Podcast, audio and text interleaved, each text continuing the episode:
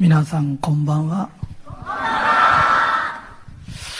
えー、聞こえるかな？聞こえるね。はい。えー、私はテレビ出ません。えー、週刊誌も出ません。えー、おおよそ人前には顔出しません。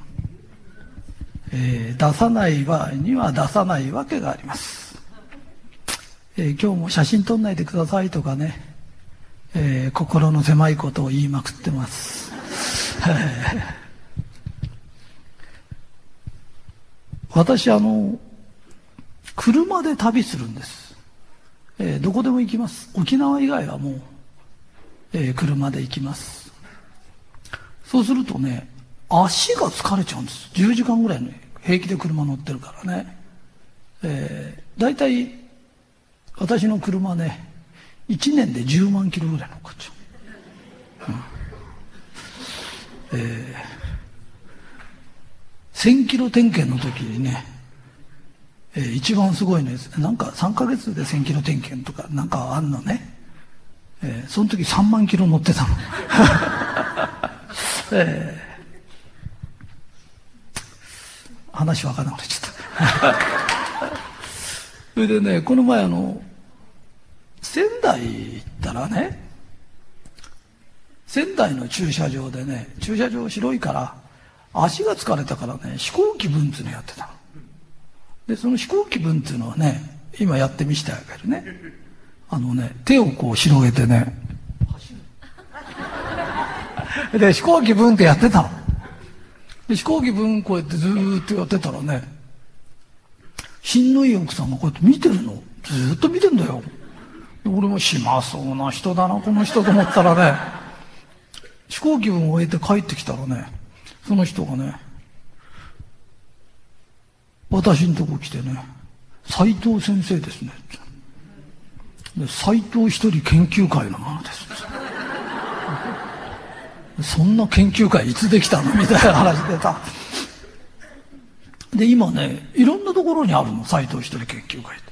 ニューヨークにもあるしねパリにも。うん、まあいいんだけどさ。それで急にね「ひとりさんですか?」って言われるとねビクッとしちゃう。だからあんまりなんつうの有名人に向かないんだね体質がな。で一回ねあの地方でねコンビニ行ったの。でねコンビニでねこうやっていろんなもんこう買おうと思って見てたらねあの本が並んでるから俺本好きだからずっと見てたら一番最後にエッジ本があったの。でこれ見ててこういうとこでこういうの売ったらね青少年の教育に良くないじゃないかって。まあ一冊買ってみようと、ああ。でそれこう一冊買って「えー、お勘定お願いします」って言ったらねそこの人がねじーっと顔見てねひとりさんだって言うの。でね、ちょっと待ってくださいって言ってね、電話したらね、家から家族が来て、親戚も来たの。で、ひとりさんファンだってのがまた集まってきたから、お店いっぱいになっちゃったの。で、その間にエッジ本はずっと出てるんだよ、前に。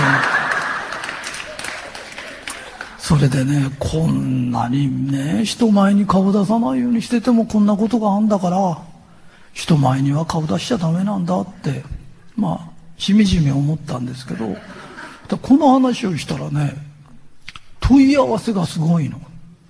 でその問い合わせがまたねどうでもいいような問い合わせなんだけど問い合わせがで結局その本は買われたんですかって問い合わせなの。でもちろん私買いましたよそれ。で買ってね袋に入れてくれたの。それがねビニール袋で透けてるの。ね？でその透けたビニール袋を下げて今度握手大会になったわけ。ね？でビニモを下げて握手大会ですよ、えー、修行は続きますよ、えー、そんなことで私テレビ出ません、えー、このことはマスコミの人には言ってません。ではただいまから講演を始めます。よろしくお願いします。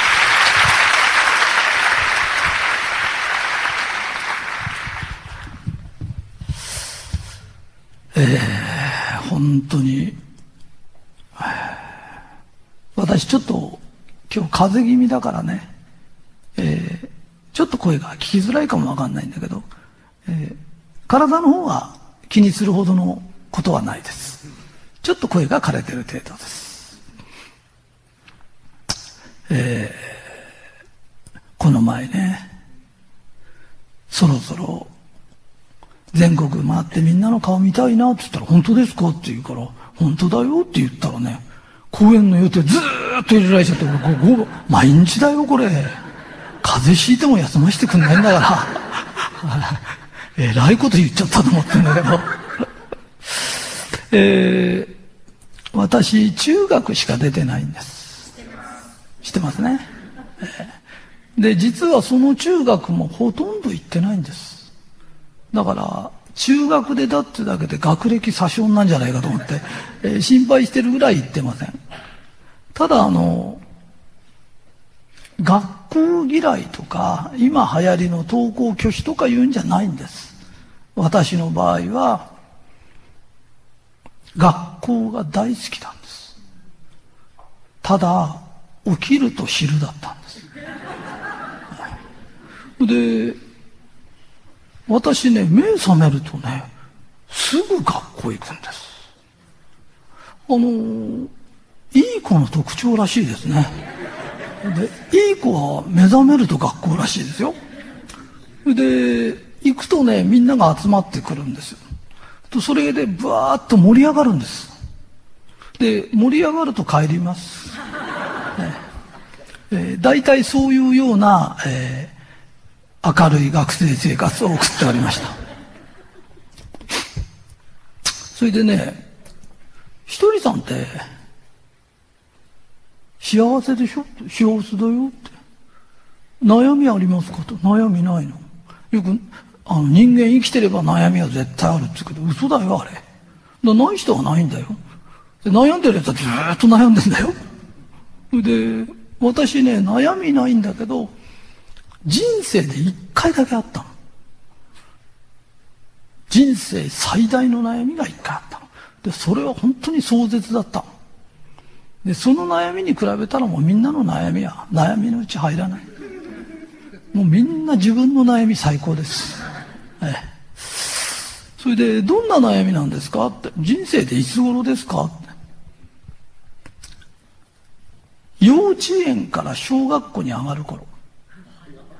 早いでしょ？う。その頃に人生最大の悩みですか？と。で、それでね、あの、どんな悩みなんですか？って言うと、人間って死んだらどうなんだろう。人間って死んだらどうなっちゃうんだろう。で、そのことばっかり考えちゃう。うん。親にも会えないのかなとかね。友達にも会えないのかな。だって亡くなっちゃうってのは分かんないの。真っ暗になっちゃうのかなとか、真っ暗で、なんか最初は真っ暗のところで落っこっていくような気がしたの。でもそれもないのかな何にもなくなっちゃうって何なんだろうなんか妙に怖かったの。で、またそういうことを思わせる事件があったの。まあ、飼ってた猫が死んだだけなんだけど、俺としては可愛がってたからね、ショックですよ。まあ大きいです。それで、こっから先信じられないような話なんだけど、私の話、信じられない話多いです。えー、信じられない人は自分が普通だと思っててください。えー、俺は正常だと。えー、ただ、普通は辛いよって本出てますから、普通より、えー、ちょっと言っちゃってる方が楽しいかも。えー、普通って普通だからね。普通、日本人って普通大好きだけどさ、普通って真ん中だからね。あの、100点満点で50点だよ。きっとお母さん50点だったら怒ると思うよ。うん。あの子供だったらね。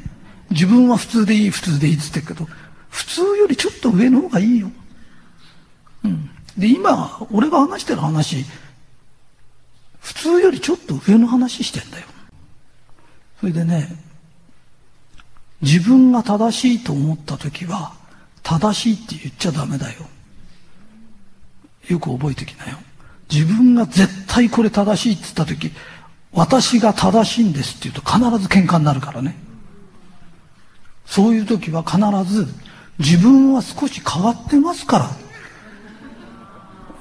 私変ですから、こういう考えもあるけど気にしないでくださいって言って言わないと、その前にいろんなこと言ってた人が全部反感買うからね。で、精神論って喧嘩しないってことだよ。敵を作らないっつうのが精神論だよ。だから、精神論で喧嘩してるやつおかしいんだよ。あの、宗教同士で喧嘩してるとかっていうのはね、あの、右の方を打たれりゃ左の方を出しなさいとか言いながら宗教家ってすぐ喧嘩するんだよ。もうね、で、ここでいろんなことを聞くとね、普通の人より頭良くなっちゃうから。だ頭良くなったら、頭いいふりしちゃダメなの。私少し変ですからって言わないとね、あの、ダメだからね。ら精神論でさ、あの、揉めたらバカバカしいからね。えー、揉めないことです。それで、ある種ね、悩んでたらね、光の玉出てきた。で、その光の玉が出てきたらね、死ぬとどうなるか教えてくれたの。うん。で、ああ、こういうことかって。ああ、人間って死ぬとこうなるんだ。ああ、大した話じゃねえじゃねえか。こんな心配することないなって分かったの。じゃあその光の玉ちょくちょく出てくるようになったの。で、いろんなことを教えてくれるの。で、今日その中からいっぱい話してると時間ないからね、4つだけ話す。ただ、大した話はないよ。あの、神様が教えてくれる話って大した話ないの。今まで言わなかったのは言うほどの話じゃない。うん、ただ、私はその通り生きてる。で、すごい効果は絶大なの。で、大人ってさ、この光の玉からなんかいろんなことを教わりながら大人になるのかなと思ったの。みんなに出てくるのかなと思った。親にも出ないの。友達も出ないのね、その光の玉って。俺にしか出てこないの。うん。で、その中の4つ話すからね、えー、聞いて書いてね、えー、今一生懸命メモしてくれてるけどメモするほどの話はないんだ。まあ、ただメモしないとね、あの、癖の人いるからさ。で、ほとんどの人書いてみないんだってね、あれね。ただ書くと分かりやすいのかな。で、書いてていいですよ。うんえー、幸せのなり方。えー、光の玉にね、幸せのなり方聞いたの。だって死ぬの怖くなりたくなかったらね、幸せになりたいよね。人生でね。で幸せってどうやってなるのって聞いたの。そしたら、すんごいバカバカしい。うん。だけど、その通りにやるとうまくいくの。ただ、みんなが思ってるほど、この話は簡単な話じゃないんです。ごい深いです。深さ50センチです。書いた、大事です。一番大切だからね、書い書いといてね。50センチ。深いでしょ？深いでしょね。昨日まで30センチだったんだけど。そう、20センチ今日増えた、ねえー、だんだん深くなるからね。あのね、幸せになりたかったらね、何も望んじゃいけない。それから何にも変えようとしちゃいけない。わかる？何にも望んじゃいけないの。例えばこの指もうちょっと細かったらなとかさ、自分の足もうちょっと長かったらなとかね、えー、うちの舅がさ、もうちょっと小言少なかったらなとか、一切望んじゃいけない。でね、当人は望みだと思ってるの。だけど波動的に言うとそれ不平なの。で、不平不満を出しながら、今日から朝、明後日って向かってると、出してる波動と同じ嫌なことが起きるの。だから嫌なこと呼び寄せちゃうの。それより、えー、日本に生まれて幸せだなとか、ご飯食えて幸せだなとかね。何でもいいの。ね、今日目覚めて幸せだなとか。で、今日目覚めなかった人いっぱいいるんだよ。で、そういうの送られ人っつってね。今映画化検討されてんだよ。すごい映画にしづらいらしいよ。なんたセリフがないからね。それで、幸せだなとかね、感謝してるよとかね、言ってこうやって生きてるとね、今日から明日、明日から明後日、1年経ち2年経つと、いいことがだんだんだんだんこう大きくなる。雪だるまみたく大きくなる。で、普通の人が幸せになれないのはね、今日一人さんから聞いたから幸せって言おう。明日になって愚痴言ったり泣き言言ったりするんだろで、またいけないいけないとかって、あの、またいいこと言ったりするんだよ。ね、プラスマイナス、プラスマイナス、毎日やってっからいつも0点なの。いつも0点なの。で、中にはね、マイナスじゃない100万点みたいなちっちゃい時から泣き言とか愚痴しか言ったことない。でね、えー、斎藤先生、私は不幸なんだ。小さい時親に捨てられて預けられて大人になってからもういじめられててずーっと言ったの。俺ね、あんたおかしいと思ったことないって。なんであんただけ不幸なのって。なんでそんなに嫌なことばっかし起きるのって。ね？被害者だと思ってるけど、自分が呼び寄せてるの。じゃなかったらそんなに悪いことばっかり来ないよ。本当に。でね、あの、そういう人の特徴なんだけどね、こういう人が悪くてとかずっと言ってんだよね。で、いい人もいたんだよ、人生に。親切にしてくれた人もいるんだよ。そういう人のこと忘れちゃってんの。全然言わないんだよ。ね？で、悪いとこにだけ焦点合わせてずーっと言ってんだよ。ね？だって周りにいい人いっぱいいるんだよ。ね？いじめなかった人とかいっぱいいるんだよ。かばってくれた人もいるんだよ。そういう人のことはね、頭全然いかないの。悪いことばっかし言ってんの。それ特徴だよ。と特徴。これ調べてみな、今度。えー、成功してる人は成功する特徴があるの。この世の中法則ってのがあるんだよ。あのね、ビルの上から飛び降りたらみんな落っこって死ぬんだよ。俺だけ上に落っこちましたとかっていないんだよ。あのね、これね、歴然たる事実なんだよ。えー、うちの会社ね、すごい変わってるの。うん、おそらく、会社の社長でこんなこと言ってんの俺だけだと思うよ。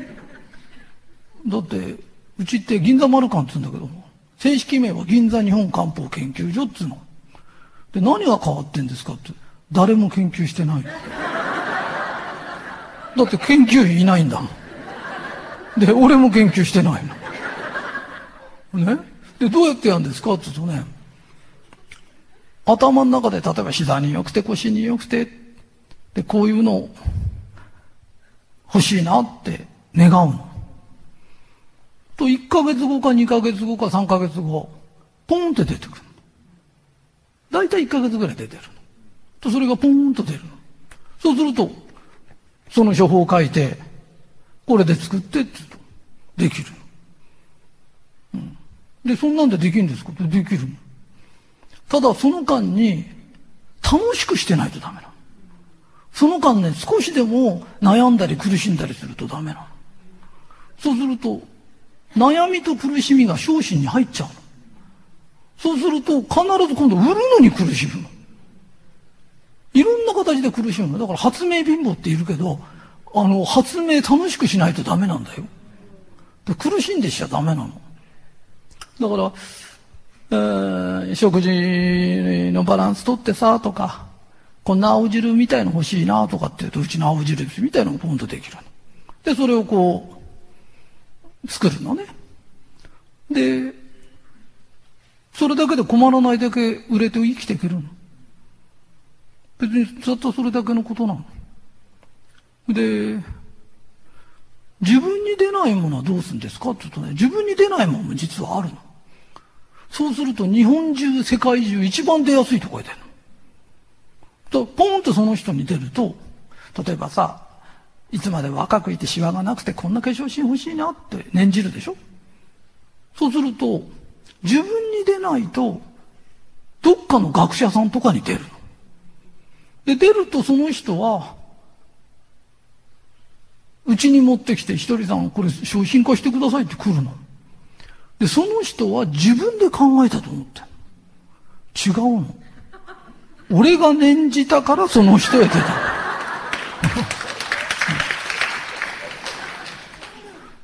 本当なんだよ。だってね、俺が念じて、俺が思ってる通りのものを見ず知らずの人に出て、わざわざ俺のとこに持ってくるわけないでしょそんな偶然ありえないでしょで、これを牽引の法則っていうの。で、念じ方で牽引して持ってくれるの。で、あとあの、俺話してる間ほら、神様って言葉が好きなの。連発するからね。気にしないでね。で、私その光の玉のことを神様だと思ってる人なの。で、知らない人はね、ひとりさんのとこって宗教団体ですかっていうとこあるのね。で、うち宗教団体じゃないんです。なんでかというと、宗教団体って税金いらないの。で俺、日本で一番税金払ってるんです。ただ、宗教がいけないって言ってんじゃないんだよ。あれはあれで、えー、存続してるんだから、えー、意義があるから、みんな宗教やってる方は信じたものをずっとやってるといいよ。自分の信じたことやるのが一番いいからね。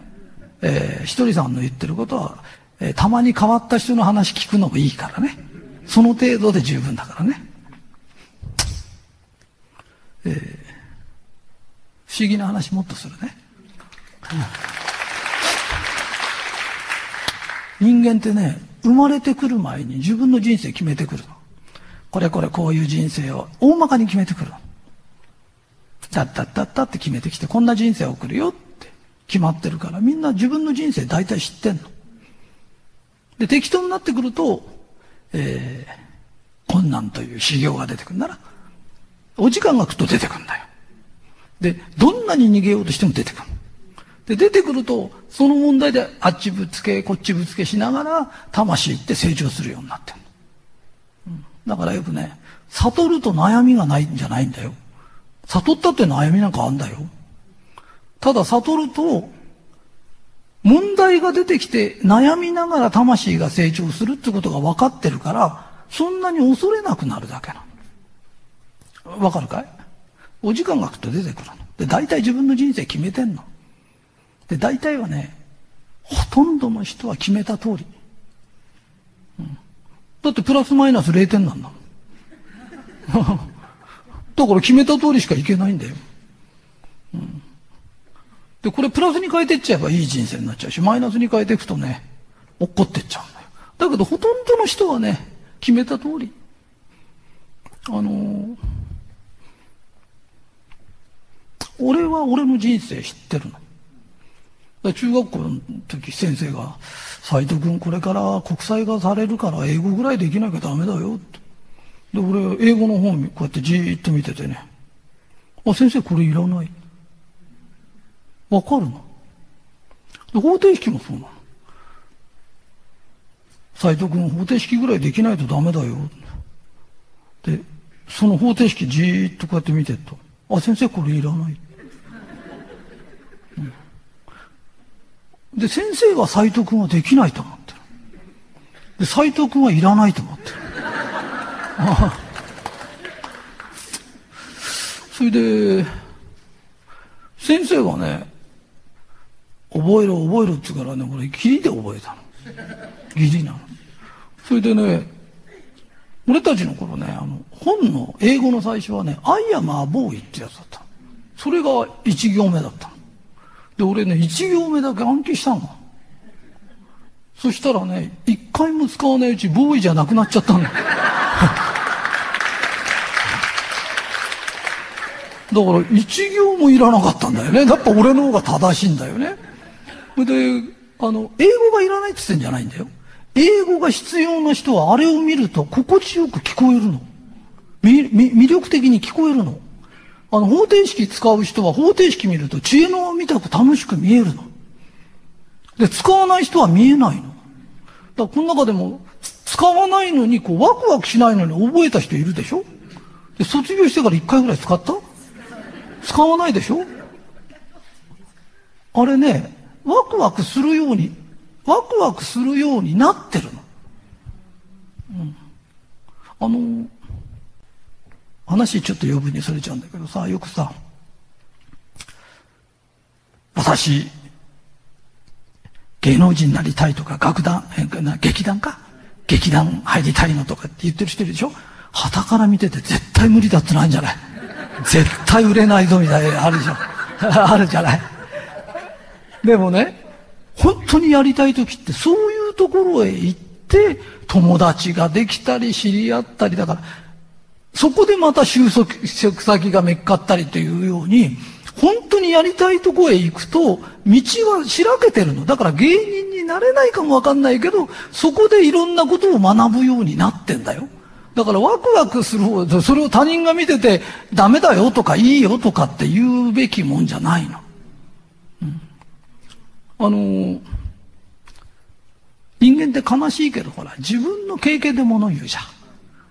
だから学校の先生は、えー、方程式絶対いるぞとか、英語いるぞとかって。で、なんでああいうこと言ってるかというと、自分がいるからな。だって学校の先生になるのいるんだもん。ね？いや、俺は学校の先生になる前、お前焼肉屋だったんだよとか、送り人やってたんだよとか、そういうのいないでしょ？だから自分の経験で物言うからできないと困るぞ、できないと困るぞって言うけど、あの、方程式とか英語とかいらない仕事って山ほどあんだよ。本当に。えー、神様は誰も困らせない。でね、困らせるっていうのは、この子のためだとかって言って、上の人間がデタラメ言うんだよ。これがその子を困らせてんだよ。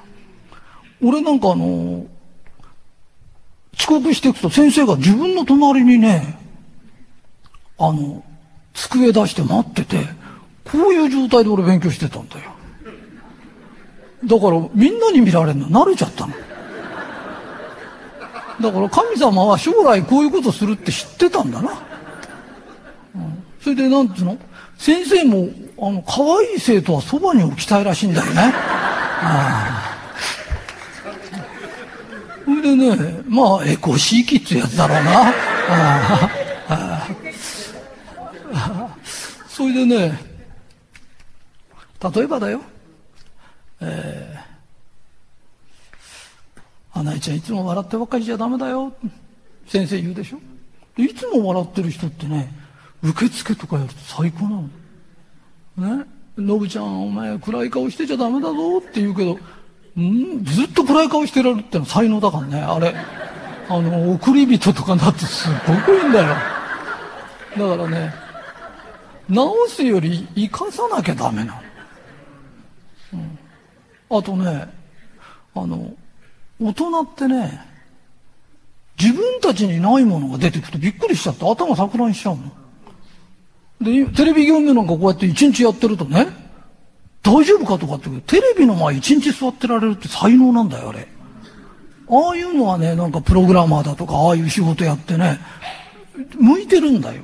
で自分たちの頃にはないから、大体親って子供の20年遅れだから。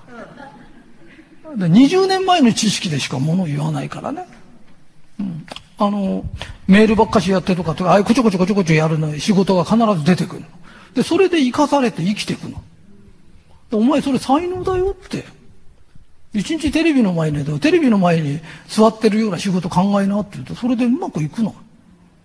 うん、えー、嘘つくと報いがある。うんえーみんな覚えててよ。子供いるでしょ？子供にね学生時代お前今が一番いい時だぞって。あれ嘘だよ。本当だよ。学生時代なんか一つも良くないよ。じゃあお母さんもう一回学校行くって絶対嫌だって行かないんだよ。ね？だから本当のこと言ってね。お前な今一番辛いぞって。だってなんていうの？宿題って残業だよ、あれ。社会出たら残業って残業でやってくれんだよ。ね、クラブ活動の先輩でもな、靴下洗っとけとかね、あんなに持ってる社会出たらいないよ。あ、会ったことないよ、ああいうの。ね、えー、今、お前一番辛いだよ。だけど、もうちょっと経ったら社会出て、それ段階だからなって。お母さんたち楽しいよって。それをお母さんは大変なのって。ね、家計のために働きに行ってて、嘘だよ、あれ家にいたくないんだよ、これあれ、知ってるか？本当なんだよ。ほいでね、お父さんが稼いできたもんはみんなのもんだけど、自分の稼いだやつは自分のもんなんだよ、あれ。ね。でね、あの、本当のこと言うと、子供って、あ、そうなんだって。社会へ出たら楽しいよって。それをあんまり脅かすから、社会へ出んの怖がっちゃう。で、卒業の頃になっていくとね、専門学校行きたいんですって。専門に勉強するほど好きじゃなかったろって。あれね、脅かした報い。あんまり脅かすと、子供の方もビビっちゃうから。ね。それからね、最近多いのはね、二十歳ぐらいになっても子供言葉喋る。わかる？女の子やなんかでね。子供言葉喋るのでね、子供みたい格好するの。わかる？大人になりたくないの。で、お母さんたちの言ってることを真に受けちゃってんの。本当は楽しいの。もう PTA で付き合わされてカラオケで嫌なのって嫌じゃねえんだ、本当は。本当は行った時がっちり歌なんか歌ってんだよ。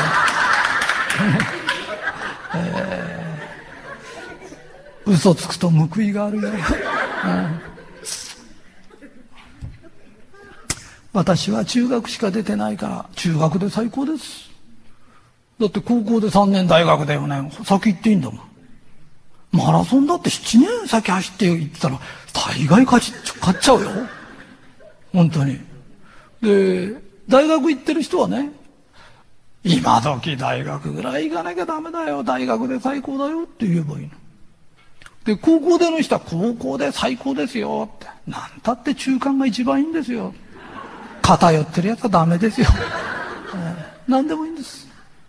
えー、女性はね、女性最高ですよって。男に生まれた男最高ですよ。えー、ホモの人、ホモ最高ですよ。で、この前もあの、ホモの人が、私、男性が好きなんだけど、いいんですかねって悩んでんの。いいんだよって言ったの。男が男好きだろうが、女が女好きだろうが、愛する心があるんだよ。一番大切なのは愛があるかないかなんだよ、人生って。だから愛があるんだからいいんだよ。ったら本当ですか？って言うか、そうだよ。ただし、俺だけは狙うなよ。書いて。いやここ、一番肝心なところだから。しっかり書いといてね。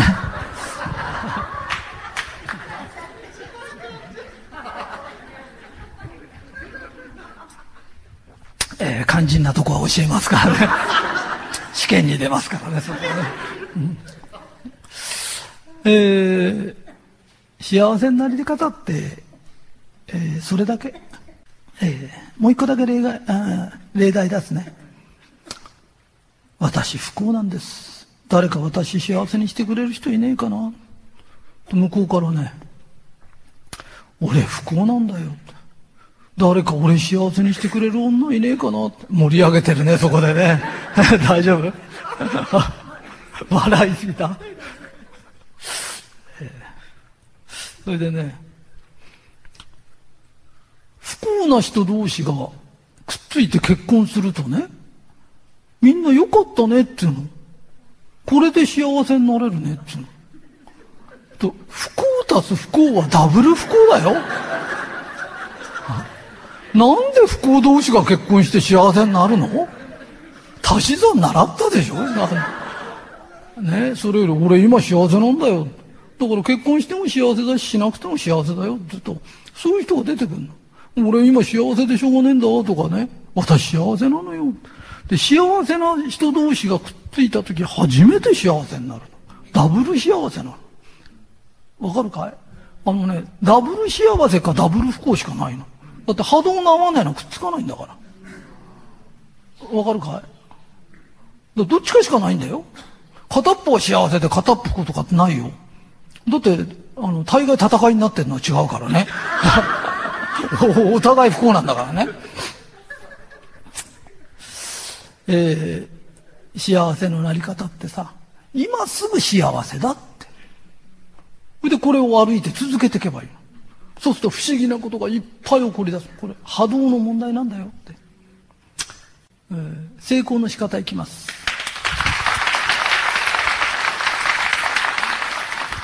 えー、成功の仕方。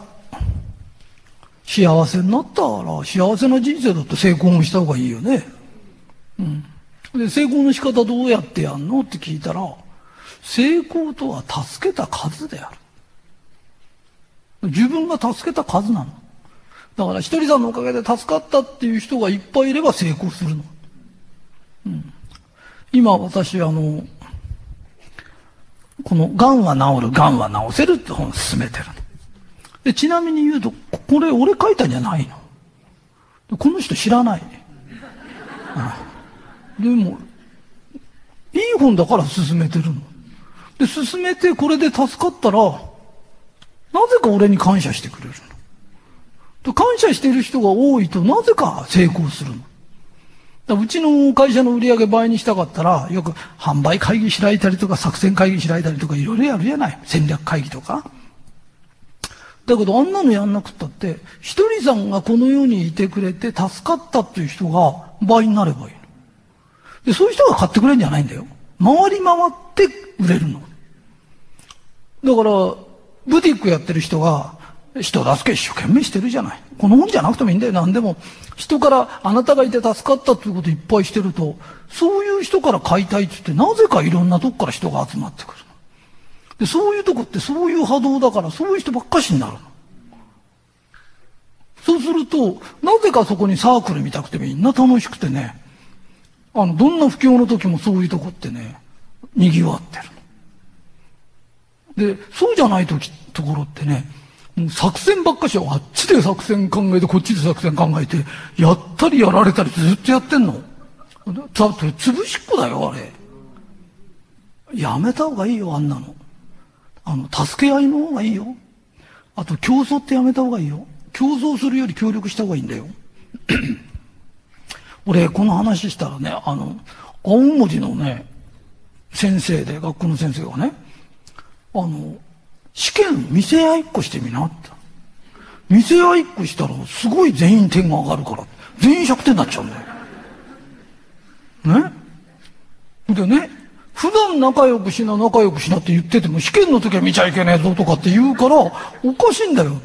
だから試験の時、助け合って知ってるやつは、これ、これこの問題知ってるって、その試験やってごらんって、1ヶ月に1回でいいからやってごらんったらね、やり始めたの。そしたら、ものすごくみんな仲良くなって、で、いいかい？全員が100点だと合計点ってとんでもない数字になっちゃうんだよ。わかるかい？ね？だから会社でも何でも助け合えばうちの会社ってみんな仲いいんだよ。で、絶対競争しないんだよ。で、競争すると伸びるようだけど嘘だよ。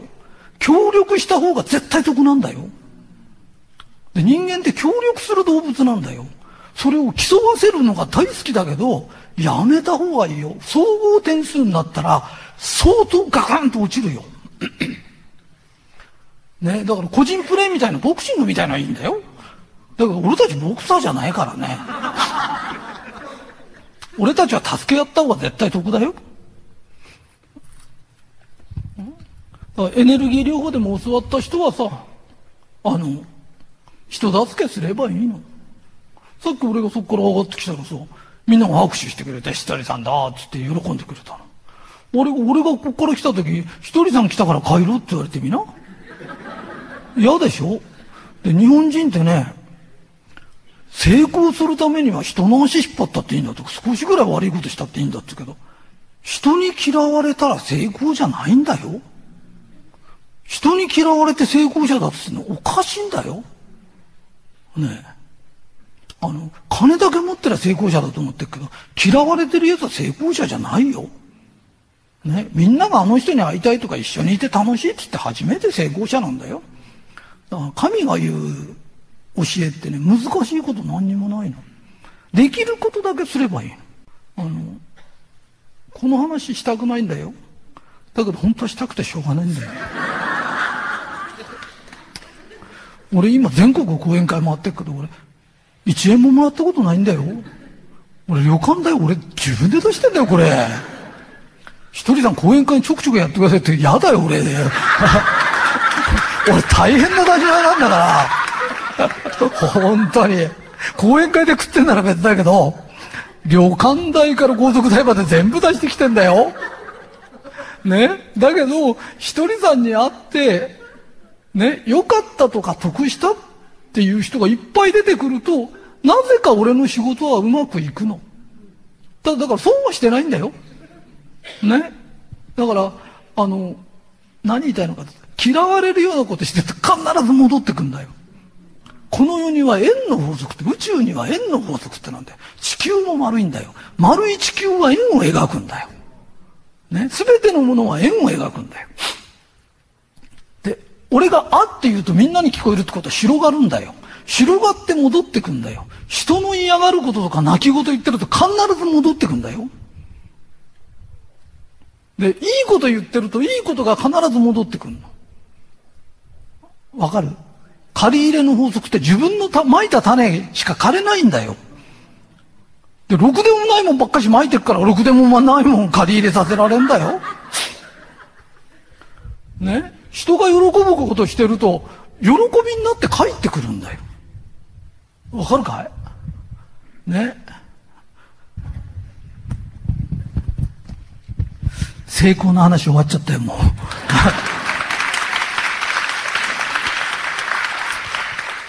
えー、経済の話します。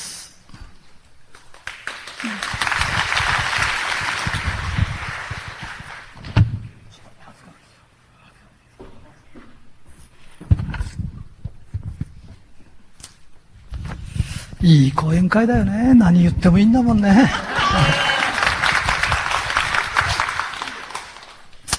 えー、こういうのはね、表に出ない話ばっかし。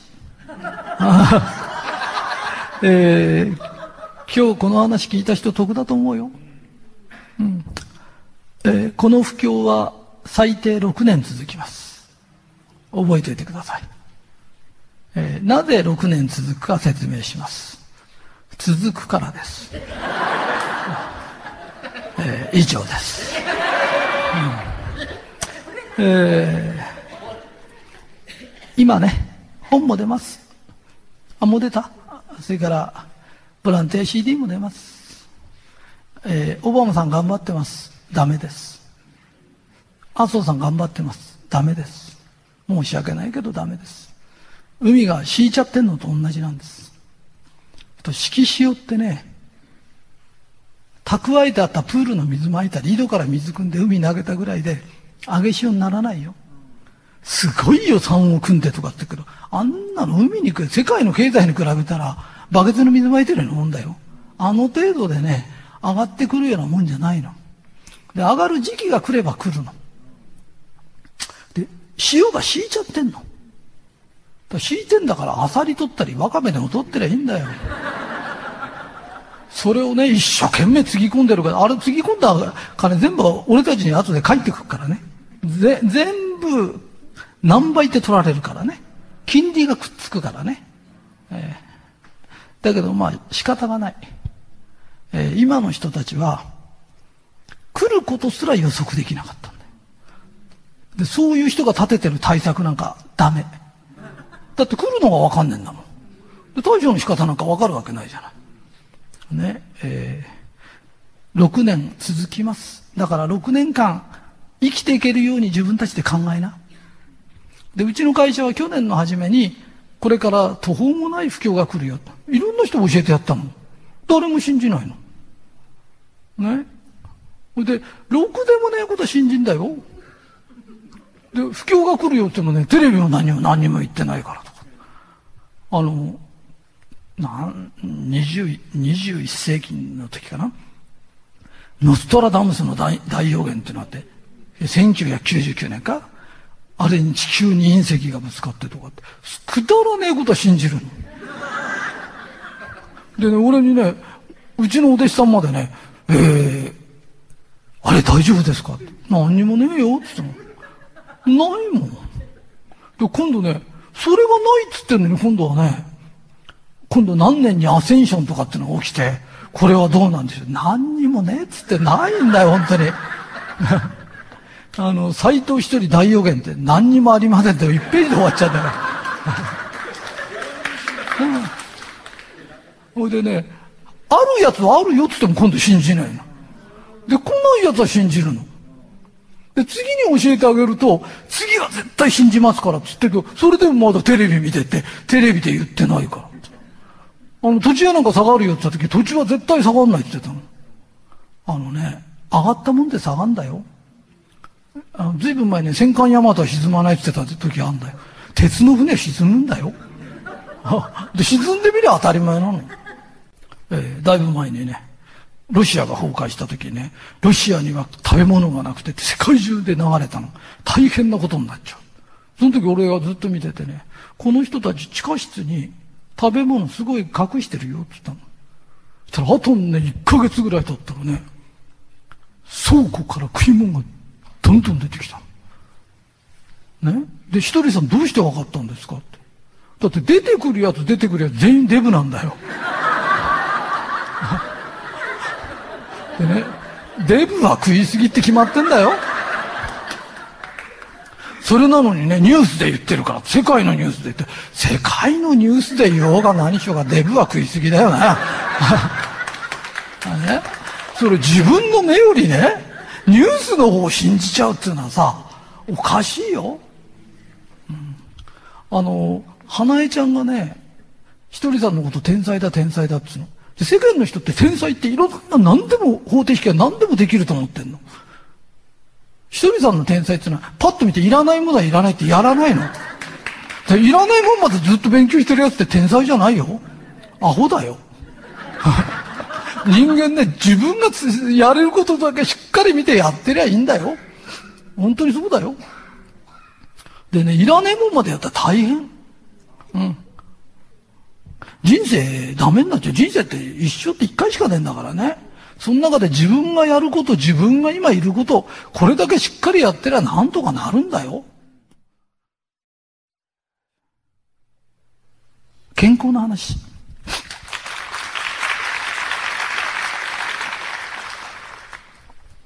病気の治し方を教えます。この話は信じられる人は、この会場で一人しかいません。私だけです。えー、でも今日はなんか見てると変な人が随分集まってるから えー、信じられる人がいるかもわかんない。えー、病気って成り立ての病気。三つに分けられるんだよ。成り立ての病気。これは治んないやつ。これ慢性病。半年も治んないって慢性病。その中に難病っていうのがある。で、難病の治し方から教えるからね。で、あと同じだからね。あと全部もっと簡単だよってことね。えー、覚えててね。えー、ここにもいます。難病の人。特徴があります。暗いです。だしょうがないよね。難病なんだもん。暗くなっちゃうよね。それから、被害者。私被害者なんですってハード出てます。わかるよ。だってさ、ねえみんな楽しくやってんだ。んで私だけね、難病になんなきゃいけないのって。えー、そういうことだよね。だから被害者見たくなっちゃうよね。で、難病って何なんだろう？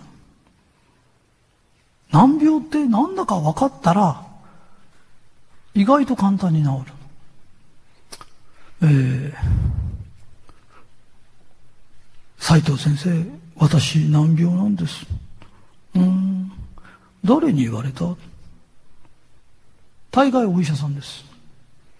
隣のおじさんとか、町会長とか少ないです。うん、どうやって言われた？あ多分こんな感じです。あなたは難病です。で、まあこんな感じですね。で、この、あなたは難病です。もうこれちょっとわかりづらいよな。で、もうちょっとわかりやすく説明します。あなたは難病です。これわかりやすく説明するとこうなります。悪いな、俺治せねえんだよ。だね。だって治せりゃ難病じゃないもんね。治せねえんだよね。で、治せねえんで悪いのっつってね、私いろんな病院行きました。いろんなとこ行きました。日本って学会っつうのがあるんだよ。誰か一人でも治せること発明したら、発見したら、それ全員に教えるんだよ。だ難病っていうことはどこ行ってもダメだっつってんだよ。それを、いろんな医者に言ってます。おかしいと思わない？それ。ね？えー、じゃあどうやって治すの？って話だよね。ここにガソリン車があります。これに軽油入れたら一発で壊れるよ。一発だよ。でも人間は神が作ったもんだから、一発で壊れねえんだよ。ね？今ぐらい食い物がおかしい時ってないんだよ。甘いもんバカバカ食ってみたり、肉食って野菜食わなかったりね。外国なんか行くとお肉食う習性のあるとこってのは、肉にはレモンがついてるとか、ね。酸っぱいもん取って体中和するようになってんだよ。で中華料理なんかだとお酢が出てんだよ。ね。韓国なんか行くとキムチバカバカ食ってんでしょ？あれ酸っぱくして、でちゃんとバランス取るんだよ。ところが日本人の肉好きは酸っぱいもんは大嫌いだとか、野菜嫌だとかつって。ガソリン車に軽油突っ込むようなことずっとしてんだよ。あとね、空気入れなきゃダメなとこへ。排ガス入れたらおかしいだろ人間にしたら空気って気持ちのことは気。気持ちの気だよ。病気になる人の特徴はね、具にもつかねえことにね、くよくよ、くよくよするの。で、具にもつかねえことに怒り出すの。でそれやめなって。ご飯の中に3割でもいいから玄米入れて炊きなって。それで、まともなもの食べなって。ね。俺、お医者さんがいらねえとか言ってんじゃないんだよ。お医者さんっているんだよ。頑張ってんだよ、日本のお医者さんって本当に頑張ってんだよ。あの、くたぶれちゃって自分が病気になっちゃう人いるんだよ。ね。えー、看護師さんだってそうだよ。みんな頑張ってんだよ。ね。みんな自分の悪いのは全然治そうとしないんだよ。ね。で、私、被害者ですみたいな顔してんだよ。で被害者なら加害者がいるんだよね。で、加害者って誰って。ね？裏のおばさんか？ね？隣のおじさん？じゃあ、町会長だよ。あいつが悪いに決まってんの。病気って中からなるんだよ。自分が好んで食ってんもんだよ。自分の考えて自分で考えてんでしょって。いいかい？命ってじゃ上傘じゃないんだよ。人ってじゃないんだよ。人は一度は叩かれる。この叩かれてる状態が病気なの。神様が、お前いい加減に食い物考えな。ね。考え方考えな。変えなって。いい加減変えなさいって。頭叩かれてんの。それを、いくら叩いても気がつかない。もうバカバカ叩かれてんのに、気がつかないの。ね？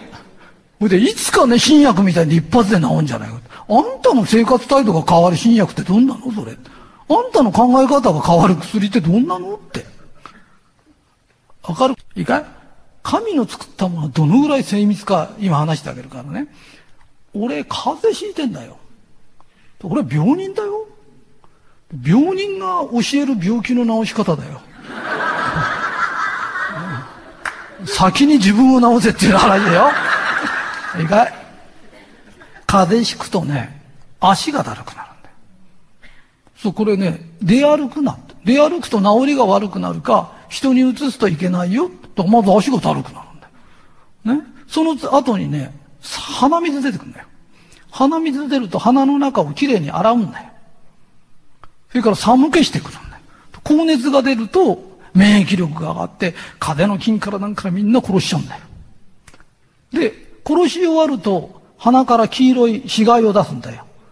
ね、細菌の死骸が出てくるんだよ。だから、黄色い鼻が出ると大体治るんだよ。OK ですか？それから、癌細胞って1日300とか、ね、何千個かできるんだよ。そこのできた何千個かの癌細胞っていうのはみんな殺してんだよ。昔は一回できたら絶対殺せないって言って最近分かってきたらちゃんと殺してるんだよ。で、それが今度溜まってきちゃうと風邪ひくんだよ。風邪ひいて熱出すと殺しちゃうようになってんだよ。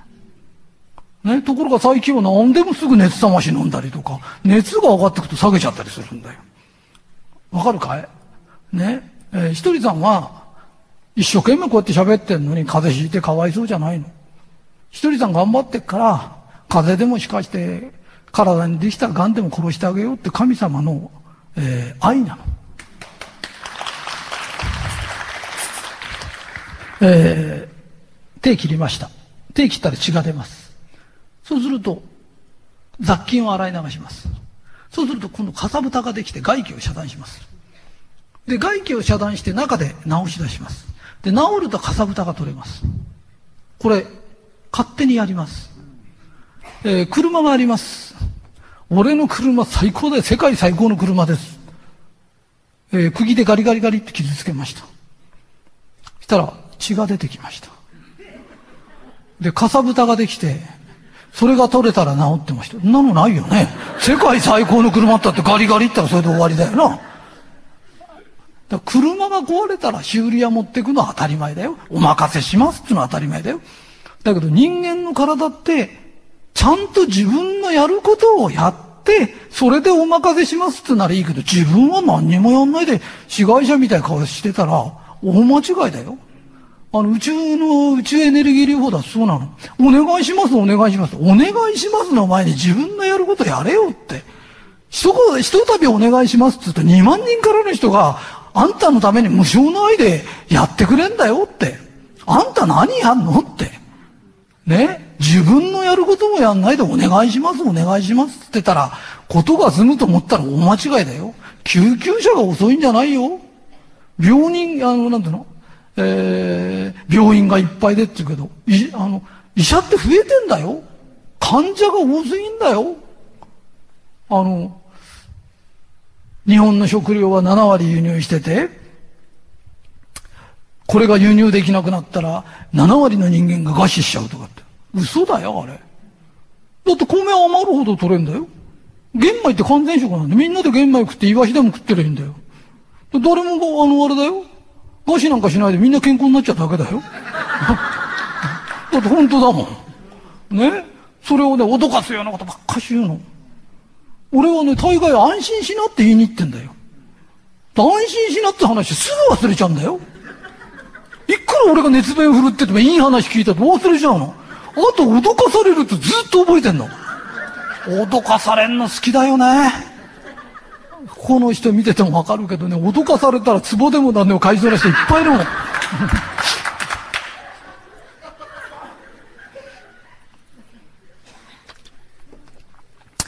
えー、健康な話終わります。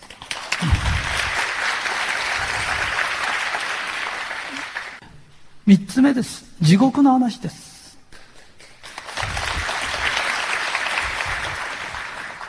えー、私はね、地獄の話はお弟子さんにしかしたことないの。お弟子さんは聞いてるの。でも外では話さないの。俺人を脅かすのは嫌いだから。ただ、京都でね、ある神社でね、お参りしてたらそこの神様がね、斎藤さんね、陰と陽の話バランスとってしてくださいって。それで話すようになった。で、ただ話さないには話さないわけがあるの。えーここにいる人ほとんど、全部、みんな揃って地獄行きます。えー、では、皆さんが行く地獄はどんなところか説明します。えー、わかんないようなとこ行きたくないもんね。えー、私この前床屋さん行ったらね、そこの奥さんがね、斎藤さんね、うちにね、すごいいいお客さんでね、特殊能力のある人がいる。どんな人おった？ら、霊視ができる。で自分の父親が死んだんだって。で、父親を霊視したらね、薄暗いとこでしゃがんでんだって。親父って言うんだら、おーって言うんだって。で、親父って言ったら、おーって言うから、親父そんなとこにいないで歩きなって言ったんだって。他行きなって言ったらね、寒くて歩けねえんだよってじーっとしゃがんでんだって。で、うちの親父変なとこにいるんですよ。ああ、それ地獄だよ。地獄ってね、寒くて暗くて臭いの。で、地獄ってそこがないの。いくらでも下がある。えー、信じても信じなくてもいい。死にゃわかるから。えー、俺は叱りのために見せてもらった。だから、こうやって話してるの。ただ、いいお知らせが一つだけあります。私は地獄に行かないでいい方法を知ってます。だから皆さんとはもう会えません。このお知らせができることは非常に、えー、嬉しいです。えー、今日ね、地獄で行かない方法を教えます。なんで俺たち悪いことしてないのに地獄行くの？なんで行かなきゃなんないの？って思うよね。この世で罪にならなくてもあの世でなる罪がある。無関心の罪っていうのが。これを犯しちゃうの。キリストもね、天国行くのは針の穴を通るより難しいマザー・テレサもね、愛の反対は無関心である。怒りとかそんなんじゃないの。恐れとかじゃないの。無関心なの。で、何がそんなにあれなんですかって言うと、自分ところのそばに障害者の施設ができる。反対する人がいる。別に移るわけでも何でもないの。反対するの。罪にならないよね。で、なんで反対するんですかと理由は一個なの。自分とこの子供に障害がないから。たったそれだけのことで反対する。人のことは無関心になの。わかる？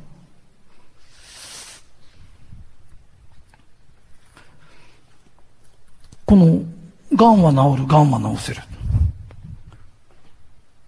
これ読み直って読んで、一人さんまでで助かって大感激しましたと。手まで握るんだよ。ありがとうって手まで握って、ありがとうって言って、それで終わりだよ。人に勧めないの。ね？読んでよかったら自分の友達に勧めるとか、周りの人に勧めるよね。今、二人に一人癌で死ぬんだよ。一、二。一、二ってこうなってんだよ。刺してほしいでしょ？一、二ってこれね。ね。それなのに、自分が感激してないのは別だよ。いいことも人に勧めない。これさ、一人さんが倒したドミノで、この幸せのドミノがどんどんどんどんどんどんどんどんいってんだよ。で、そのドミノが自分のとこまで倒れてきたのに、それを、ぐっと、自分のとこでこらえて止めちゃうんだよね。ここで踏ん張ってどうすんのって。ね。えー、そういうことしてっとね、まっすぐ地獄行けるよ。ひとりさんからあの、水晶授かって私ね、お守りのように大事にしてます。お守りじゃないよって。あんた人助けしたいからってもらったんだろって。それなのに、お守りみたく大事にしてますって。まっすぐ地獄行けるよって。本当にそうだよって。この前ね、男の人からの質問で、私は仕事が早いんです。ああ、それで？つったら、そうすると仕事が終わっちゃうと、同僚のを手伝わなきゃなんない。と同じ給料で倍も仕事をしなきゃいけないのは、損だと思うんですけど、私の考えは間違ってますかって言うから。いや、間違っていないよって。だけど嫌な性格だよなって。ね？手伝ってやればいいじゃないね。終わったんでしょ？ね？終わったら手伝ってあれ、やればいいんだよ。あのね、才能は神がくれるんだよ。で、ひらめく人は、ひらめきによって、人の役に立つって出てくんだよ。よく天才が上か努力家が上かって言うけど、あれ両方もらったもんなんだよ。両方才能なんだよ。努力家って才能なんだよ。だって努力して努力家になったやつっている？もともと努力家だから努力してんだよ。努力して努力家になったんじゃないんだよ。努力家という才能なんだよ。で、努力家は努力して何か成し遂げて人の役に立ちますって出てきたんだよ。それを出てきてこっち来たらこっちのもんだと思って出し惜しみするんだよ。ね、ケチくせえことばっかし言って出し惜しみしてっからろくな人生送れねえんだよって。ね。えー、とっとと手伝う。わかった？ね。仲間がやってたら手伝うの。えー、関心を持つっていうのは、無関心いけないやってのは、何でも関心持てってってんじゃないよ。自分がこの本いいなとか、ね、えー、例えば俺のテープ配れってんじゃねえんだよ。このテープ聞いていいなと思ったものを何でもいいんだよ。自分がこれは助けになるなってものをやんなっての。で、いつもそうなんだよ。悟りは常に却下にありって、足の下。今ここなんだよ。今ここで目の前にいる人が大切なんだよ。その人に笑顔で知ってることを教えるんだよ。ね？あの、講演会病ってあるんで、こうよ、どこの講演会でも行くんだよ、それ。ほいでね、頭でっかちになっちゃって、ほいでね、食い物だって食ったら出すじゃん。それを入れっぱなしで頭便秘みたいなやつがいて、そのうち頭腐り出すからな。ね、知ってることは教えるの。ね。頭便秘ってああいうの、本当に。えー、知ってることは教えてあげる。な。この星ってのは学んで教えて学んで教える。どこでも教えられる人いるの。自分がホームレスになったって、1ヶ月もすると新しいホームレスが来ると、あそこ行くとあったかいぞとか、あそこ食いもあるぞとか、絶対人助けてできんだよ。ね？でね、今ここ目の前忘れてるやつ、隣近所のやつに挨拶もしないやついるんだよ。ね？で、目の前のやつに愛想も悪いんだよ。で、そういうやつに限って聞くと、どこどこのアフリカのどこどこの難民が気になってて、難民、アフリカの前に目の前に人がいるだろうっていうの。本当だよ。どこどこに、えー、小学校を建てようと思ってんです。その前に近所のやつに挨拶しろって。それからその顔やめろって。あの、前もね、リークス、精神論者、リークスっぽい親父ってわかるんだよ、人に因縁ふっかけるようなやつって。顔がそうなんだよ。で、斎藤さんの言われる天国とはどんなところですか？って言うから、お前みたいのがいないとこ。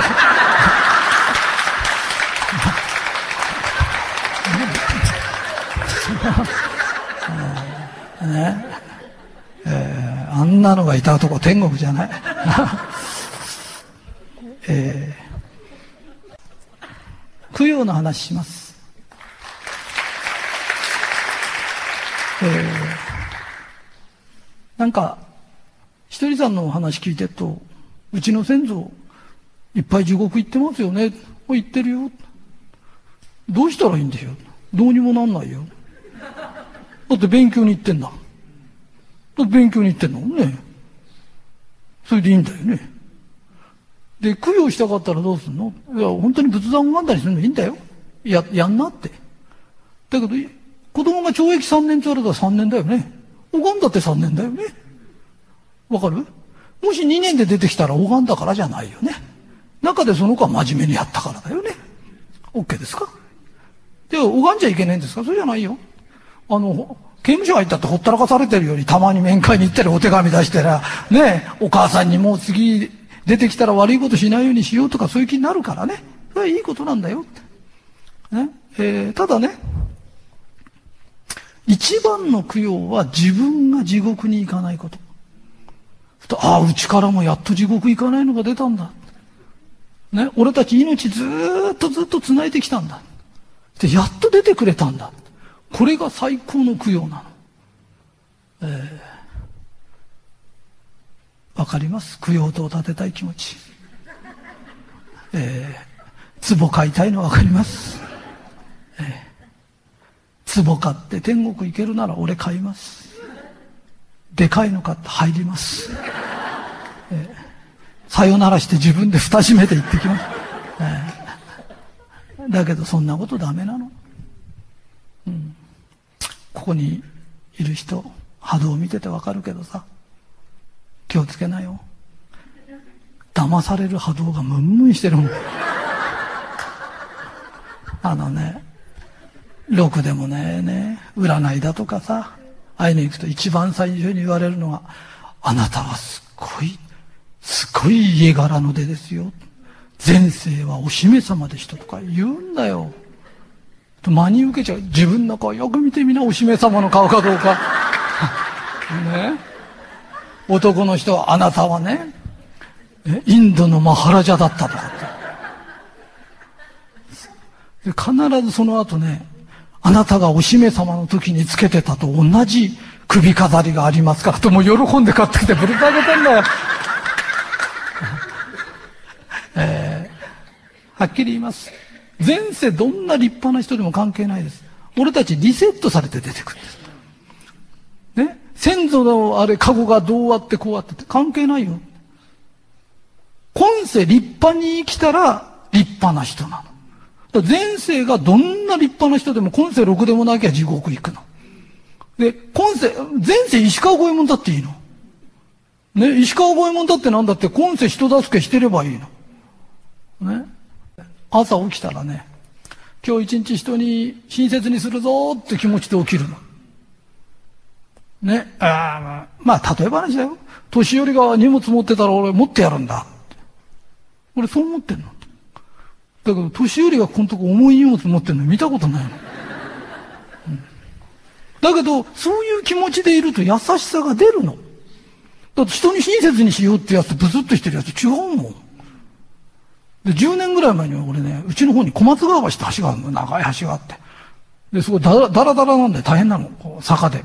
そこへね、年寄りのとっさんがね、リアカーをね、ずっと引っ張ってたの。で、俺それ見っけたらね、急ブレーキかけて降りてって、後ろから押したの。だって10年ぶりに会ったのに逃すわけにいかないよ。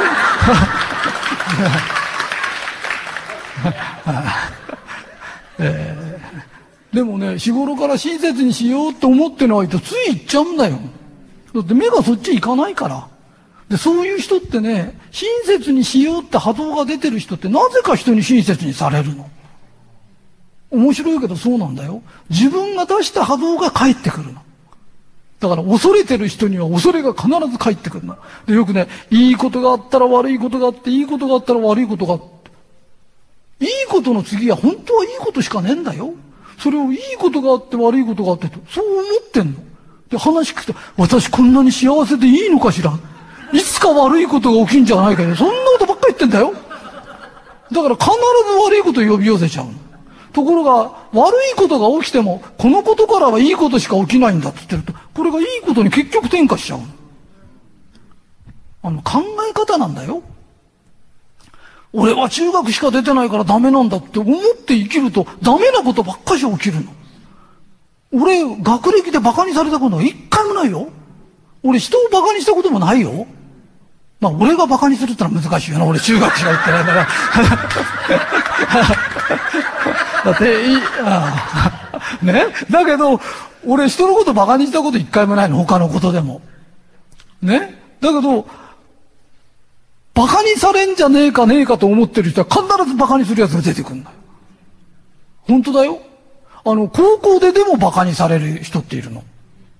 俺なんか中学でだって出てないの。大学でだってもっといい大学のやつに馬鹿にされたとかって言うの。ね？えー、たったこれだけ。あの、やめなって。えー、意外と馬鹿にされない方法ってあるよ。馬鹿にしたらぶん殴るぞ。わかる？なんでかって言うと弱い者いじめはいけねえんだよ。ね？そんなこと言うんだったらてめえ得意なやつで人のこと馬鹿にしようってんだったら、俺だって得意の手出してお前ひどい目に合わせるぞ。うん、ひとりさん精神論者じゃないからね。感情論者だからね。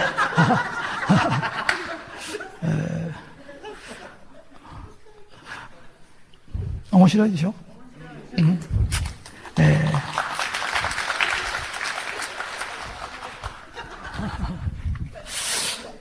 えー、人生楽しいよ。来世幸せになる方法を話します。そうだよね、わかるよ。この言葉を覚えておくといいの。女性だったらそうだよね、わかりますよ。えー、どういう時使うんですか、えー、ある女性が来ます。うちのお姉ちゃんひどいの。私のお金使っちゃったりね。ひどいこと昔からいっぱいするの。涙まで流してんの。聞いてる人はね、兄弟仲いいから。本当のお姉ちゃんでしょ？本当のお姉さんがそんなことするなんて考えられない。私にはわからないっていうと同時に、あなたの来世は決まります。間違いなく分からしてくれます。神様分からないって言うと分からしてくれるんです。で、どうせ言うならこう言うの。分かるよ。えー、あんたのお姉ちゃんってそんな人？違うよ。うちのお姉ちゃんいい人だよ。だけどあんたさ、普段嘘つかないよね。涙流さないよね。その人が私に一生懸命言って涙まで流してんの。私あんた信じるよ。経験したことないと、嘘とかわからないとかって。人間経験しなくったって相手の顔見てりゃ、本当のことか嘘ぐらいかわかるよ。誰かがこうして、私5日間ご飯食べてないんです。5日も食ってないのかって。あの楽屋からさ、誰かご飯持ってきてあげて、食べなとかって言うじゃない。それを、いつかか。俺は毎日食ってんだよ。わからないな 愛のないこと言っちゃダメだよ。えー、ある奥さんが来ます。うちの旦那ね、家ですごい横暴なの。涙まで流してる。ね、それをその旦那知ってる奥さんが、嘘よ、いい旦那さんじゃないの。って言うと同時に、あなたの来世は決まります。間違いなく外面良くて内面の悪い人と結婚します。たったそれだけなの。えー、何でもわかるよって、自分の意見言っちゃいけないんじゃないよ。そうだよね、わかるよって言ってから自分の意見やる。そうだよね、わかるよ。だけどさ、内面悪くて外面の悪いのもいるよね。えー、反対にさ、内面良くて外面悪いとあんた表歩けないよね、とかね。何でもいいの。そうだよね、わかるよっていう、それから言葉を言うだけの幅があったら、人は来世幸せになるし、魂が成長するから来世幸せなんだよ。だから今世だって、それができりゃ幸せになる。ところが日本人はほとんどね、相手が喋ってる間聞いてないの。何してるかって言うと、次に自分が喋ることを考えてる。うん。それで話し終わるのを待ってて、そうだよね、わかるよも言わないで、自分の意見言うの。ひどいのなんかになってくると、途中で割り込んででも自分の意見を言うの。で、相手が話してる間も唇なんか舐めちゃって、もう話すことばっか考えてんだよ。そうだよね。わかるよ。それから話しな。たったこれだけで幸せになるよ。で、この前これ教えてあげたらね、あの、お父さんとすっごくね、仲悪かったね、親子がいたの。それがね、相手が言うと言い返す。それが、そうだよね、わかるよ、つってから言うようになって、すっごくね、親子関係良くなっちゃったの。これね、魂の成長なの。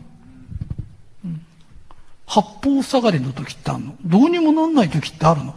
困った困ったって時、上に上がるの？魂を上に上げちゃえばいいんだよ。ね？ちょっと神的に考えたらこれなんだろうって、上に上げたら問題は解決するんだよ。ごっつんごっつんやってる時は、いいか横に逃げようとしてるんだよ。魂を上に上げちゃえばいいんだよ。たったそれだけなんだよ。わかりづらいかい、素晴らしいですか。ありがたいな褒められちゃった。うん。来世の話終わっちゃった。これで終わりだ。えー、最後にもう一つだけ話します。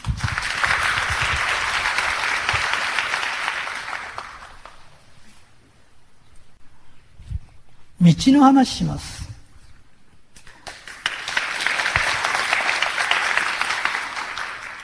えー、私には私の道があります。みんなにはみんなの道があります。人生って道があるんです。自分の道しか歩けません。人のこといくら羨ましがったってダメです。えー、それから、まあ、人間って意外と自分の道ってね、まあ大体は平凡なんだけどさ、平凡な話って分かりづらいから、ちょっと俺こう波つけた話するんだけど、自分の道をふてくされながら歩く人います。大概の人はね、ふてくされて、今日ふてくされてる明日ら機嫌良かったりなんだよ。だけど、ふてくされてる方が多いと、人生に分かれ道っていうのがあるの。神にしか見えない。必ず悪い方行く。で、また歩いてるとまた分かれ道があるんだよ。また悪い方行くの。プラスマイナス0点ぐらいだと大体自分の道歩いてんだよ。ところがマイナスが多くなってくると悪い方へスッと行くんだよ。ところがね、幸せだねとか、会った人にこんにちはとかって、いやーご飯食えて幸せとかつってるとね、いい方行っちゃうんだよ。で、また歩いてるといい方行くの。だからプラスマイナスでプラスの方へプラスの方へって持ってって人生っていくらでも良くなっちゃう。あの、俺が二十歳前の時だけど、手相を見せてくれって人がいたの。日本一の駅舎だったの。で、見せてあげたの。したらね、あなたは一生金持てませんって言うので、俺言ったの。たがこの手相ならモテない。だってモテないと思ってんだろって。で、俺手相見たりするんだよ。人相も見るんだよ。あのね、手相ってシワだよ。ただのシワだよ。これ考えたことある？それをね、このシワだからどうだとか言われたって、いちいち気にしてるやつって必ず悪い方行くの。このほくろがとか。ね？人に悪いことやると頭の中そればっかしなの。駅舎さんにこう言われましたとか。そんなことばっかり言ってんの？いいかいこの手相で十分です。これ神がくれたんだよ。手のない人だっているんだよ。こんなシワが何なの？ええ。斎藤一人って名前は随分寂しいお名前ですね。寂しかねえよってな。ね？神がくれたもんにイチャモンつけちゃいけないの。ね。この手相で結構です。この名前で結構です。それで、楽しく幸せにこうやって生きてるといい方にいい方に行くの。たったそれだけなんだよ。わかるかい？ね？それを、こう言われました、ああ言われましたって。何なんだよ、それって。麻雀だって、ポーカーだって、最初に配られた手に文句言ってる奴で勝った奴はいないよ。そこから始めるんだよ。ね？それを最初から文句言ってて何なんだよ、それはって。ね？手相もクソもないよって。人間考え方のが上なんだよって。俺は人相見て外したことないほど当たるって言われるんだよ。なぜかっていうと、楽しい奴は楽しい顔してんだよ。暗い奴は暗い顔してんだよ。このまま暗い考えで行くとどこ行くかって、下り電車だってそこの下り乗っかってきゃどこ行くかわかるよ。いちいちシワなんか見てちゃしょうがねえんだよ。症状を見るんだよ、症状。ね、昔あの、日本で一番の駅舎になったやつがね、おんぼ焼き、おんぼ焼きって死体焼く仕事やってたの。で、死んでる奴の手相を見るんだよ。と金持ちの層になって全然金持ちじゃねえ奴がいるんだよ。幸せそうなね、絶対幸せになる顔なのに、子供たちがね、棺桶置いて逃げちゃうような人もいるんだよ。で、何が違うんだったら考え方なんだよ。考え方のが上なんだよ。出してる波動の方が上なんだよ。ね？えー、名前変えたんです名前変えてなんかいいことあったかって何にもねえの。いいことあったのは、名前変えて金もらったやつだけだよ。そ、そんなもんだよ。ね。えー、ひとりさんファンだって言うんだとしたらね、これで結構です。駅舎にこうやって言われたら、あ、これで結構です。この人相で結構です。この名前で結構です。これで私明るく楽しく生きますから。たったこれだけなの。これが言えるかどうかだよ。それで運勢なんかどんどん変わるよ。ね、ああ言われました、こう言われましたって。寝ないで言ってろっつうんだよ。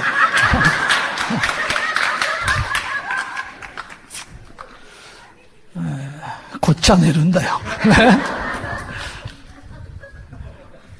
なんか、えー、最後に楽しい話して終えましょう。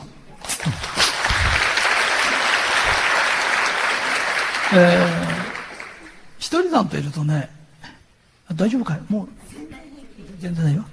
えー、ひとりさんといるとさ、ディズニーランドより楽しいって言ってくれるのね。で、まあ、うちのお弟子さんは俺といるのが好きだからな。えー、それはそれでいいんだけどさ、えー、俺本当に楽しいの。で、なんで楽しいんですかって言うとね、楽しいこと考えてるからな。で、楽しい人って楽しいこと考えてんだよ。で、私つまんねえんですって言う人はつまんねえこと考えてんの。ほいでね、腹の立つやつはね、いつも怒ってるようなやつって腹の立つこと考えてんだよ。で、家帰ってきて、お前なんでこんなとこ雑巾置いたんだって言うけど、あれ雑巾見つける前に怒ってんだよ。本当に。あれ雑巾でもごぼうでも何でもいいんだから。なんでこんなとこごぼうがあんだとかって言うんだよ。ほいで何にもめっかんない時が一番腹立つんだ。そうすると今度昔のことまで持ち出すんだ。住んじゃったことまで持ち出して、お前そういえばとかっていう。ね。それでね、人間腹の立つこと考えて幸せになりましょうとか、つまんねえこと考えながら面白く生きましょうってできないよって。だって考えてることがあんたなんだよって。えー、俺のお弟子さん修行があって、大まかに言うと俺の教えって簡単なの。大概のことは我慢しろって。我慢すれば人間関係ってうまくいくんだよ。ただ、我慢しすぎると自分が壊れちゃうんだよ。ね？で、我慢がねえと人間関係が崩れちゃうんだよ。で、そこのバランスを取んなきゃいけないんだよ。嫌なことっていっぱいあるよって。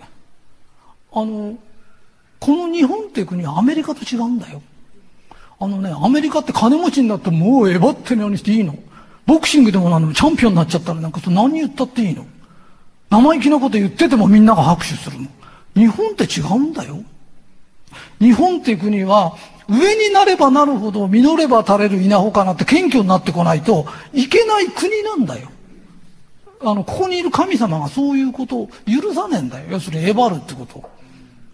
だから、会社やなんか起こして出世したやつっているじゃない。出世すりゃえばれると思ってんだよ。ところが頭下げることが多くなってくるんだよ。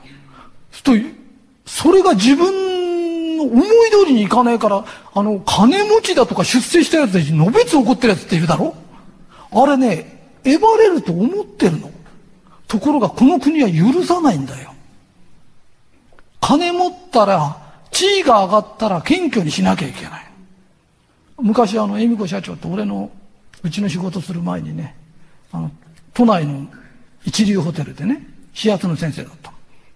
そしたら、二十歳ぐらいの時ね、俺がね、センチュリー乗ってて、あの、私の友達センチュリー乗ってんのよって話したの。そしたらね、寝てた人がだよ、パッと起き出して、ありがとうございますって言ったの。だトヨタの社長だったの。うんね、トヨタの社長、日本一の会社の社長になったらえばれるんじゃないの？あっちもこっちもお客さんで、頭下げてなきゃなんねんだよ。偉くなるってことは頭下げることが多くなるってことだよ。あの、これが、この日本って国なんだよ。それで、俺たちさ、あの、嫌なことあるじゃない。そうすると、笑えることに変えるゲームしてるの。で、これができないとみんな幸せに生きれないからね。この前あの、会津行ったの。えー、福島県に会津とかってね。で、そこで公園の前に蕎麦屋入ったらね、遅いの。本当に遅いの。出てこねえんだよ、ずっと。その時ね、俺が言ったの。今日は昼から解析ですね。そうするとね、ふっと笑えるの。えー、市が行ってね、蕎麦食ったらまずいんだ、その蕎麦が。で、あんまりまずいんで俺思わず言ったの。この蕎麦はすごい。蕎麦から出汁を取ってるんです。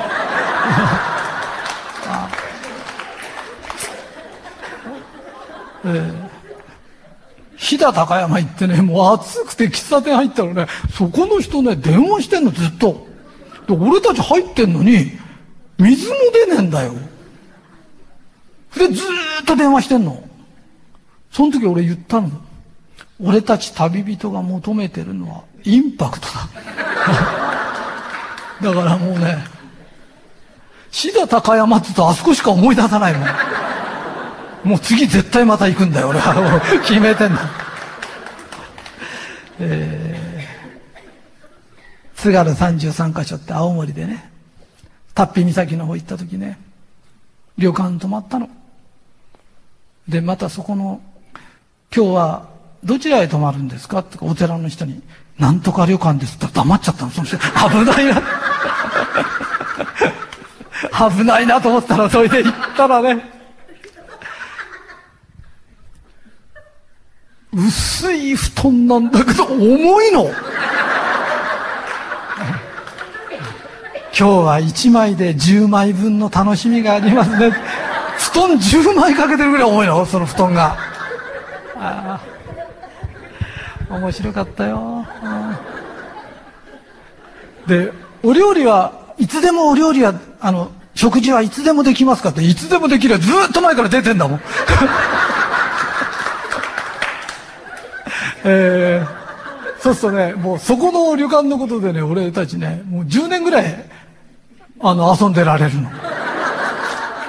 だからね、人間ってなんかね、嫌なことじゃなくてね、どうしたら面白く変えられるかなっていうね、ことをやってないとね、あの、楽しく生きれないよ。で、俺がこの話したらね、その人ね、もうどっかでまずい蕎麦屋ないかなと思って、探してるんだって。で、あったらこれを言わなくちゃと。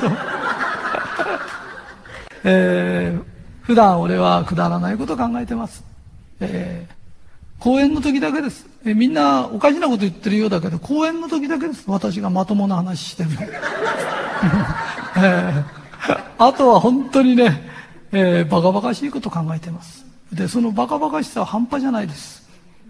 えー、この前も、ニコニコしてたら、ひとりさん今何考えてんの？と教えてやろうかって教えた話があります。えー、もしもし地獄って話です。ある人が死にました。で、このある人を自分だと思ってね。お前、もしもし地獄行きなさいって言われて。その人は、もしもし地獄行きました。したら、いいとこです。こうやって見渡してね。いいとこだな花咲いてるし、鳥が飛んでるしね。こんないいとこないな。それでね、景色もいいんだけど、人間が優しいの。会う人会う人みんな優しいの。いいとこだなーつってね、芝生に腰掛けて風に吹かれてたらね、幸せになって眠くなっちゃって、寝ようとしたらね、もしもし？もしもし？って起こされるの。で、ここを寝かしてくれないの。で、寝ようとすると、もしもしそれでもう、5日目。もう眠いの。なんとか寝られねえかなと思って、その人このまぶたの上に目描く。はーって目描いてね、もう目パッチリで、これで寝れるってね、ほいでね、起きてるふりして寝ようとするとね、もしもしもしもし起こされるの。皆さんやるんですよ。大概5日目になると目描くんですよ。えー、10日目になるとね、人間神経に限界が来ちゃう。で、もしもしってやられるとね、うるさいって。もう、ほっといてくれって。つってね、暴れ出すの。で、もう家なんか壊してめためた暴れるの。そうすると、わかりますよ、その気持ち。好きなだけ暴れてくださいって言ってもうね、暴れて暴れて、ヘトヘトになって、うーっと寝ようとすると、もしもし、えー、もしもしって、起こされるの。で、また5日ぐらい経つとね、今度は、今日はね、サイクリング行きましょう。気持ちいいですよ。風が当たってても、いや、絶対、俺寝てないでサイクリングとか絶対行きたくないって。そんなことや言わないで行きましょうよって言ってもね、自転車なんかこんなになっての、えー、恋でね、えー、行くの。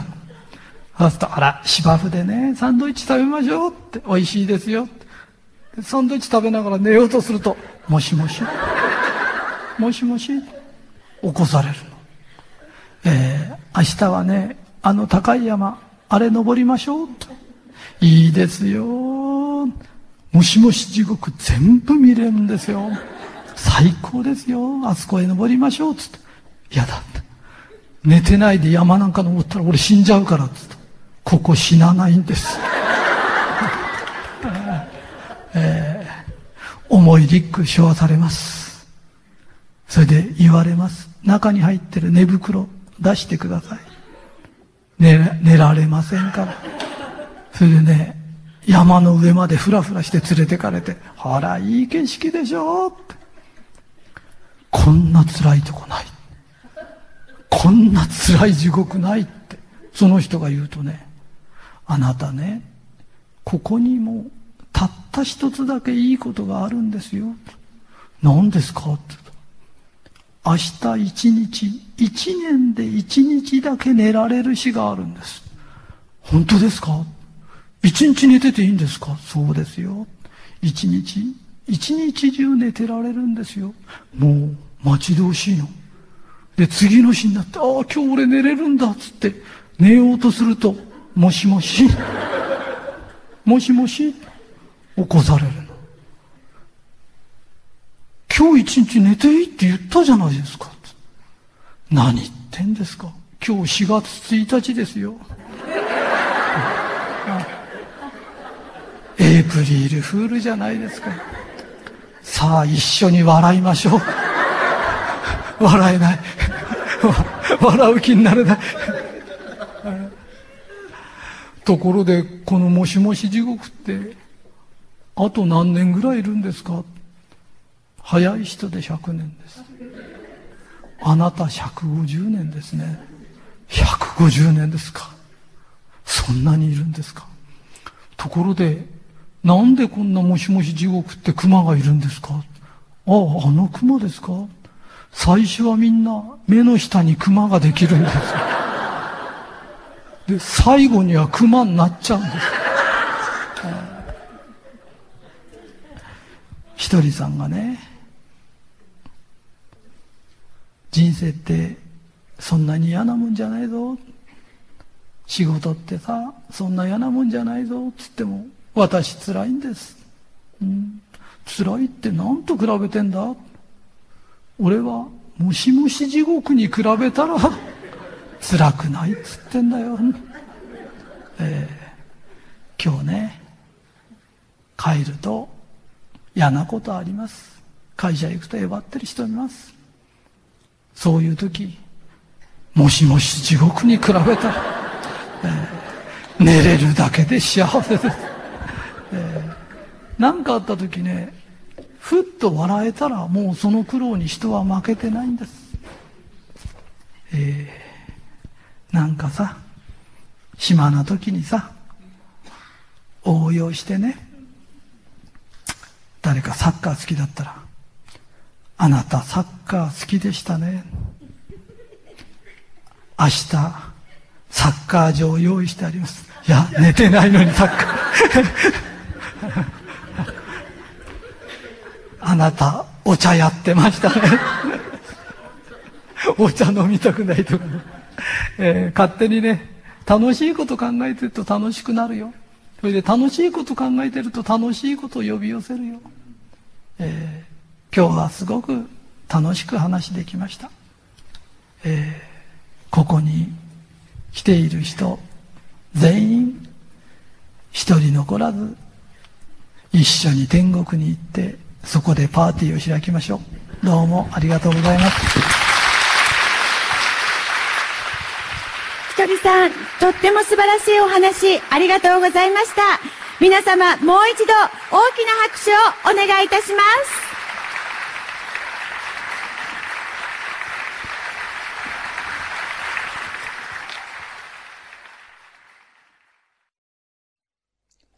はい、追伸です。この CD は聞くだけであなたに幸運をもたらします。最低でも7回は聞いてください。なぜ7回以上聞くかを説明します。それは7回以下ではダメだからです。